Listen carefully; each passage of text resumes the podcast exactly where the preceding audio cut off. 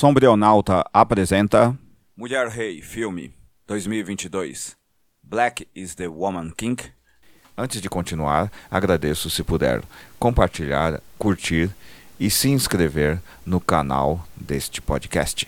Filmes que tratam de fatos históricos em verdade tentam demarcar a existência de novas forças econômicas políticas no presente. Como a construção histórica das origens é um meio de assegurar obediência nesses grupos, é fundamental que eles busquem no interior do passado alguma mítica que possa lhes dar certa respeitabilidade. Respeita a minha história dos caros fanqueiros é uma boa síntese disso. Também é curioso como esse tipo de produção também surge, como disse a rapaziada da Escola de Frankfurt, 1923, como uma espécie de história escovada a contrapelo, onde durante ou depois de um período histórico de hegemonia de uma classe econômica política, via de regra próxima à sua queda, surgem produções, algumas bem mais à esquerda, que contêm elementos críticos mesmo ao irmão capitalismo. Isso explica o Alan Moore, 1953, na DC, 1934, mas não se iluda que logo depois essa tendência teórica crítica vai ser descartada assim que a nova classe econômica política assumir. Isso explica o que aconteceu com Alan Moore na DC. Aqui nessa produção temos uma espécie de busca de certo feminismo interseccional tradicional afrocentrado. Somos apresentados à verdadeira camada de funcionárias guerreiras de uma das hierarquias soberanas imperiais africanas. Não, não vou chamar de nobreza porque esse lance depende de gente que acredite no cristianismo, um depois da era comum. Não tem rei africano coisa nenhuma e esse é um baita de um anacronismo, assim como chamar esses regimes de reinos. Se é para ser afrocentrado, vá até o fim. Essa introdução é por si mesma a síntese da contradição presente nesse ótimo filme. A produção é prenhe de uma dialética entre o que se constrói sobre o continente africano no pensamento americano em termos de continente e que os mesmos pensavam de si, mas ela carrega um elogio que é usado como mácula. Viola Davis. Estudar as produções africanas é muito difícil. Pergunte ao Márcio Rodrigues que ele te explica. E pesquisar como as classes médias de origem negra entendem o continente africano é mais ainda. Convém não esquecer que essas pessoas, apesar de serem de origem negra e africana, não são atualmente negras e africanas se você entender negros como uma formação econômica. Talvez, dependendo, aceitar tais classes médias como negras esteja condicionado a aceitar as discussões feitas por Sueli Carneiro, 1950, e Lélia Gonzalez, 1935-1994. Mas as duas intelectuais negras acima citadas tinham uma visão militante de negritude, tanto que Carneiro mantém essa visão reivindicatória anticapitalista de esquerda negra radical até os tempos contemporâneos. Particularmente eu a acho admirável. Também existe essa coisa de aceitar que o capitalismo está aí e que os negros devem lutar mais para serem aceitos por ele do que para derrubá-lo. Essa é a posição da Djamila Ribeiro, 1980. A produção que resenho apresenta a mesma dialética, sendo que a Sueli Carneiro é a Nanisca, Viola Davis, e a Djamila Ribeiro é a Santi Jaime Lawson. E aqui vamos nós para problemas, acertos e erros, não necessariamente nessa ordem. O roteiro é uma espécie de ficção histórica que tenta mostrar como Daomé, atual Benin, era uma espécie de reino africano de destaque. Era, mas reino é coisa discutível. Prefiro unidade territorial governada por uma dinastia biológica patriarcal. Já sentiu o problema? Como explicar isso num filme? Conseguir isso seria um grande acerto, mas não aconteceu. No entanto, a narrativa certa em mostrar como as noções capacitistas de gênero são falhas, e sim, temos uma casta de mulheres guerreiras funcional e temida em África, e que esse pessoal é escravista. Esse foi um grande passo, a meu ver, na cultura pop.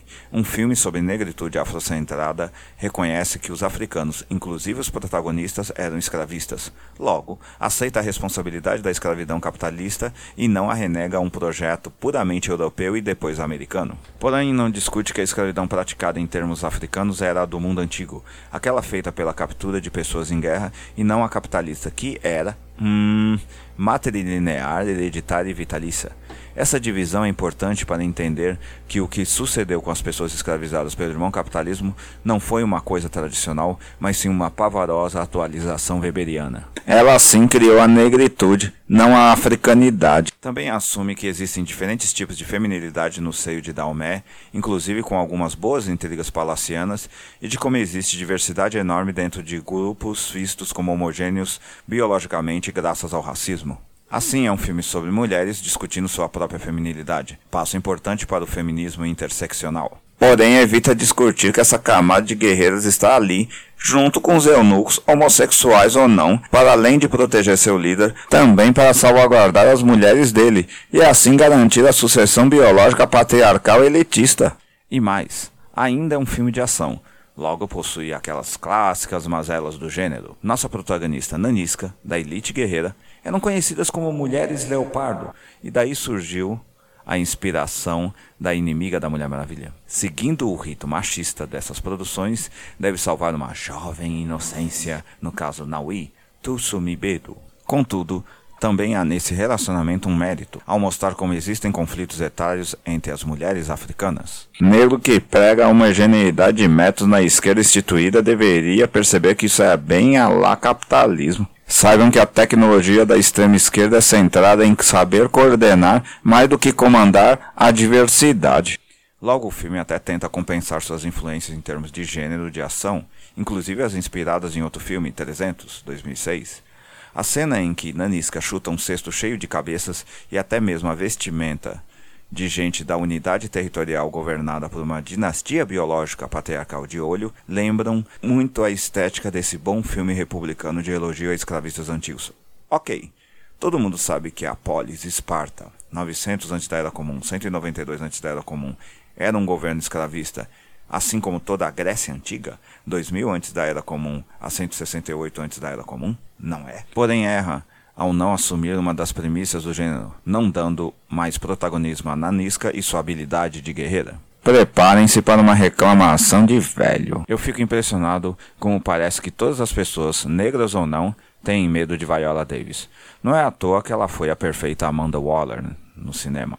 Contudo, não é sem motivo esse medo. A mulher é de uma competência artística fora do comum mesmo que seu papel seja a clássica e tacanha discussão, subentendida pelas falas de Chanté Ribeiro, de que ela é daquele jeito por ser uma mulher arruinada, ou seja, que sofreu violência sexual, Davis consegue ressignificar isso de outra forma. Para quem acredita que uma feminista negra anticapitalista só pode advir disso, a noção de educação antirracista deve lhes parecer inócua. Por todo o filme, sua atuação demonstra como uma mulher forte também se orgulha de que outras mulheres ao seu redor também sejam fortes. E isso não está no texto, e sim em sua expressão corporal, sempre imponente, sempre potente, sempre disciplinada, mas não rígida. Ela é flexível, compreensiva e, no entanto, centrada. Em uma cena que ela faz as pazes consigo mesma na juventude, o seu rosto tem uma transição belíssima de uma pessoa que finalmente conseguiu superar um fado antigo, uma mistura de dor profunda que vai se tornando alívio de maneira rápida, menos de 30 segundos e ainda assim poderosa. Isso não é roteiro, isso é uma atriz excepcional deixando o script melhor sem usar uma palavra. O tempo todo, sua atuação transmite essa necessidade, essa vontade de se superar e de fazer com que outras mulheres se superem. A vida é difícil, a vida é de uma mulher mais ainda. Logo, piedade não passa de outra opressão potencial. Nanisca sabe disso. Escravistas não serão aprisionados, serão massacrados. E ela tem os meios, a dança, a habilidade física e marcial, além do condicionamento mental para isso. Mas é uma dança logo não pode ser solitária. O final da produção é a convergência disso, da capacidade de mulheres de se curarem, da capacidade de mulheres poderem se curar, se proteger e também quando elas devem ensinar as suas semelhantes a se curar e a se protegerem sozinhas. Outro bônus é o filme lembrar a grande relação que existe entre Daomé e o Brasil. Não esqueçam que o primeiro Estado, unidade territorial governada ou não por uma elite patriarcal, viu como dava para chamar esses reinos sem recorrer ao cristianismo, mas chamá-los assim pode dar certa noção comunista do mundo. A reconhecer a independência de 1821, então é uma grata surpresa, durante a narrativa, ver o português sendo falado, ainda que por escravistas. Também ele debate ali como é a negritude criada pelo escravismo moderno plasmada no personagem brasileiro Malik. Que diabo de nome brasileiro é esse? Jordan Bolger. Esses pequenos nomes é que denunciam um problema grande estrutural a necessidade dessa classe média negra em criar uma noção de serem pertencentes a uma nobreza, semelhante à europeia. Gente, não tem rei em Daomé, tem arroço. Não forcem a barra. Nesse sentido, a grande crítica que tenho a esse filme é a agenda da classe média negra alta, inclusive brasileira, de se equiparar aos brancos, seus antigos escravistas, negando gente que pensa como Sueli Ribeiro, por meio da adoração. Estou sendo radical? Talvez, mas vejam a seguinte evidência. Olhem para essa foto da classe média preta com Viola Davis. O local da foto em que ela está, nesse delicioso ato falho e magético, é onde essa classe média acha que o feminismo interseccional anticapitalista deve estar em termos de centralidades do poder. Vide foto do Correio Brasiliense, Diversão e Arte. Viola Davis se reúne com atores na casa de Thaís Araújo e Lázaro Ramos. Por coisas como essa, eu fico pensando seriamente que ser de esquerda e negro é um problema mais de ser negro e de esquerda e que uma coisa não decreta a outra imediatamente. Enfim, assistam porque é uma grande obra com seus problemas, mas até aí não tantos quanto os que Lilia Schwartz, 1957, apontou acertadamente em Black is the King, 2020, e que eu analisei detalhadamente. Finalmente, adoração em volta ao passado é coisa de conservador safado, e não sou o tipo de pessoa que fica abraçando a ancestralidade de qualquer jeito apenas para ser aceito. Somos cientistas negros, não podemos cair vítimas das simpatias místicas apenas para nos sentirmos confortáveis. Tenha um decoro científico, faz favor. Sou um comunista safado e então acredito em ciência como sistema concreto de mudança social. Logo, esse negócio de negociar conhecimento por paliativos políticos, para mim, é deplorável. Sou intelectual, mas no estilo da nanisca. Resumindo. Se você apreciou, compartilhe nas suas redes sociais. Dê um curtir se você estiver no Facebook. Dê 50 palminhas se você estiver no Medium e dê finalmente um curtir e um compartilhar se estiver no Facebook. Ou, se estiver no WhatsApp, envie para seus amigos. Se estiver no TikTok, compartilhe também e divulgue. E se estiver no YouTube, se inscreva em nosso canal. Até mais. Até a próxima. Obrigado.